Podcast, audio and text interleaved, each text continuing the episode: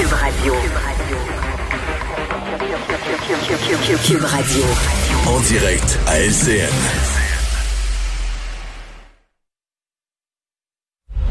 Salut Richard. Salut Jean-François, je t'entendais sur l'impact que changé de nom, qui Ouais. devient le club de football de Montréal. Est-ce que tu connais le bon fromage? de foot. Club le de club foot. de foot de Montréal. Est-ce que tu connais le bon fromage, le Migneron? Alors, Oui, il, il va changer de nom. Oui, il va changer de nom. Il va s'appeler le fromage de Charlevoix. D'ailleurs, je sais pas si tu as reçu le mémo. Moi, je viens de recevoir ça, le mémo. Québec Matin, à partir de lundi, change de titre.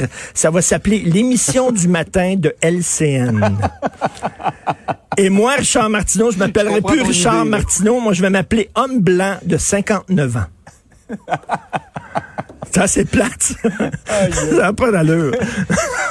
C'est vrai qu'il y a, du- il y a des gens, Richard, qui, qui... Je regardais juste dans mon entourage, ma fille est une fan de soccer. Elle comprenait pas qu'on se débarrasse du nom de l'impact. Il y Ben- avait une appartenance à ce nom-là. Ben, les Canadiens de Montréal, ça va s'appeler Équipe de hockey de Montréal. on n'en sortira pas.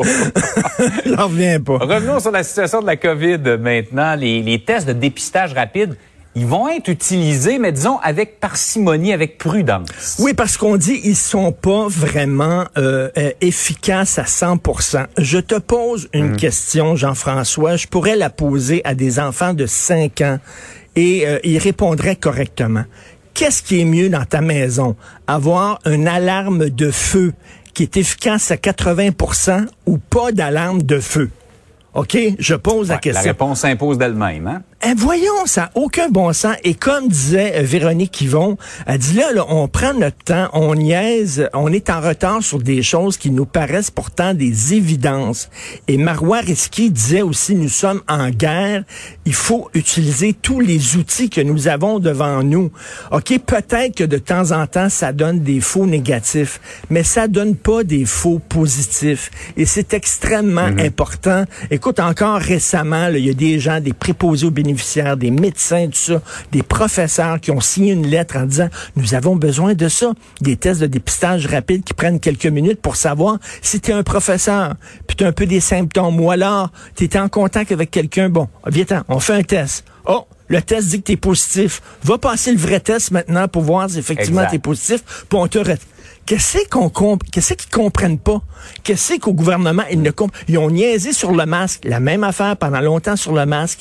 Ils niaisent sur la transmission par aérosol, qui est reconnue par des experts partout au monde entier. Et ils niaisent sur les tests de dépistage rapide qui dorment dans des entrepôts. Là, on va les utiliser, mais de façon prudente et pas dans les écoles.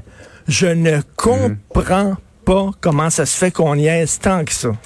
C'est incompréhensible. L'école vient de recommencer au primaire cette semaine. On a déjà des cas de- de- d'éclosion et le secondaire commence la semaine prochaine. On sera dans, plein dans le temps pour les utiliser. là. Ben oui, tout à fait. Je comprends pas.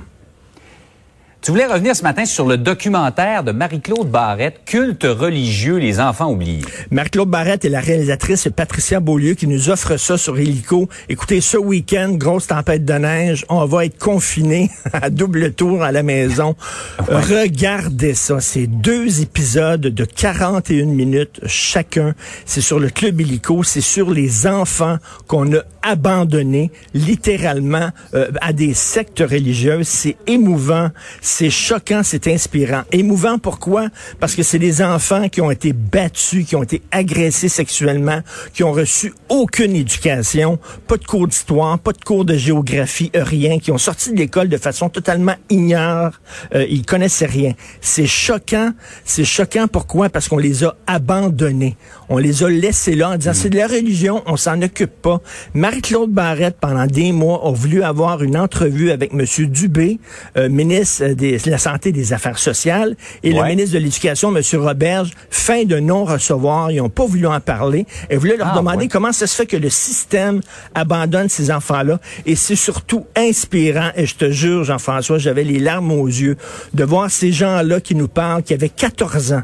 OK, 17 ans, qui ont quitté leurs parents, leurs frères et sœurs, qui sont partis, euh, qui avaient aucune éducation, qui savaient pas où aller. Il y en a qui sont tombés dans la rue. Il y a une fille, elle qui a fait de la prostitution, mais ils s'en sont sortis. Aujourd'hui, ils ont un travail, ils sont heureux, ils ont des enfants, ils sont des pères et des mères de famille heureux. Tu regardes ces gens-là, tu dis, une leçon de courage ah extraordinaire.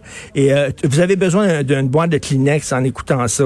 C'est un ah excellent documentaire.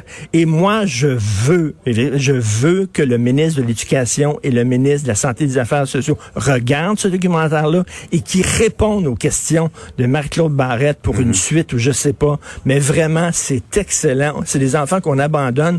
Et je veux saluer ah aussi Illico, qui diffuse de plus en plus de longs euh, documentaires comme ça. Mm. C'est très important. Il y a une fin aussi de la population. Ils veulent voir des documentaires pour essayer de comprendre ce qui se passe dans notre monde. Donc, euh, c'est très important.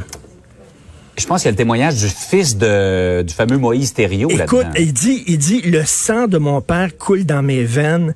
Et euh, lui, il a deux filles. Et puis tu sais, Moïse Thériault, c'est un fou, puis il battait, puis tout ça, il battait ses enfants. et il dit, je pensais pas pouvoir être un bon père. Et là, tu as le témoignage de ses deux filles qui disent, papa, t'es un père extraordinaire. Et lui, tu sais, il a les yeux pleins d'eau. Wow. C'est un grand documentaire. Ah, il y a de l'espoir là-dedans. Il y a de l'espoir. Donc, euh, on se revoit lundi. Je suis très content de participer à l'émission du matin de LCN.